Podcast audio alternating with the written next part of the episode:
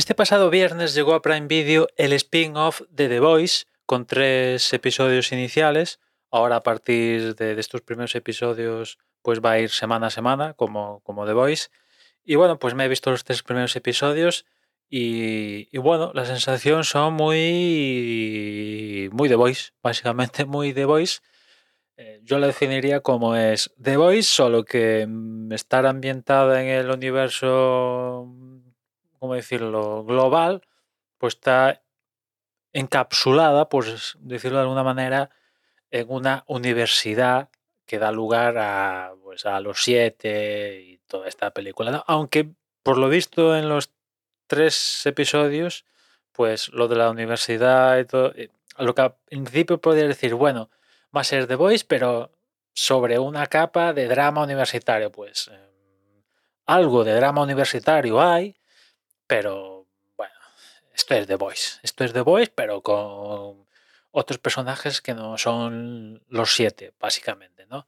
Y por otra parte, no sé si es una sensación mía, eh, tampoco es tampoco tengo fresco los primeros episodios de The Voice, de lo que fue la primera temporada de The Voice, pero la sensación es que estos tres primeros episodios de Generación V, Gen V, van mucho más a saco de lo que llegaron a ser los primeros episodios de The Voice, ¿no?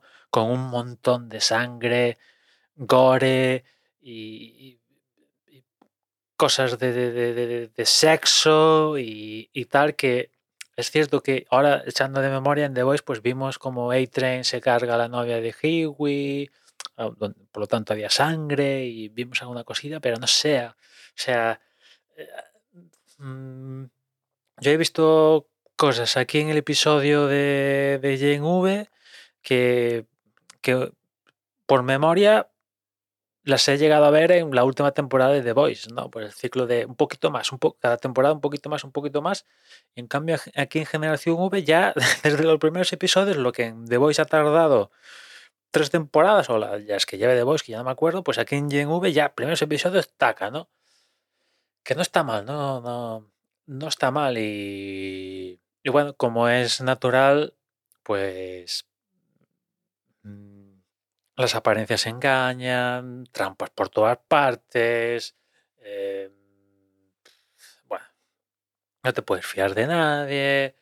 Aquí todo el mundo es un egoísmo criminal.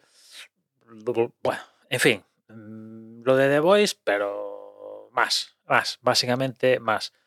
Me mola, a mí de momento me mola, los episodios se me han hecho cortos, la verdad, y con ganas de que llegue el próximo eh, a finales de, semana, ¿no? O sea que, no sé, si, si, os gusta The Voice, seguro, yo estoy convencido que Gen V os va a gustar.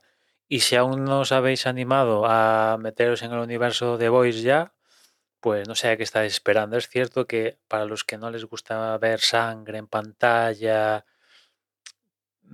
por qué no decirlo, ya penes y movidas y tal, pues igual no es vuestra serie porque, eso sí, sangre, eh, cuerpos explotando y tal, eso prácticamente sucede en todos los episodios, ¿no? Y, si sois muy, si sois muy, muy aprensivos, pues evidentemente, si The Voice ya no era vuestra serie, esta Gen V no lo va a ser. Porque ya nada más los tres minutos iniciales ya es que lo vas a quitar. Pero si tragas con eso, yo creo que, vas a disfrutar con, con, esta generación V, ¿no?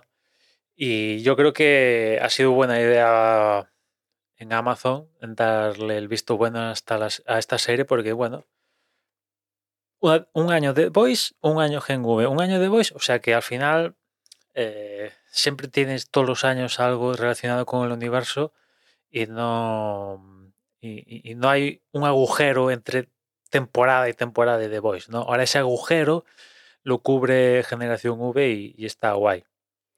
Y nada más, ya nos escuchamos mañana, un saludo.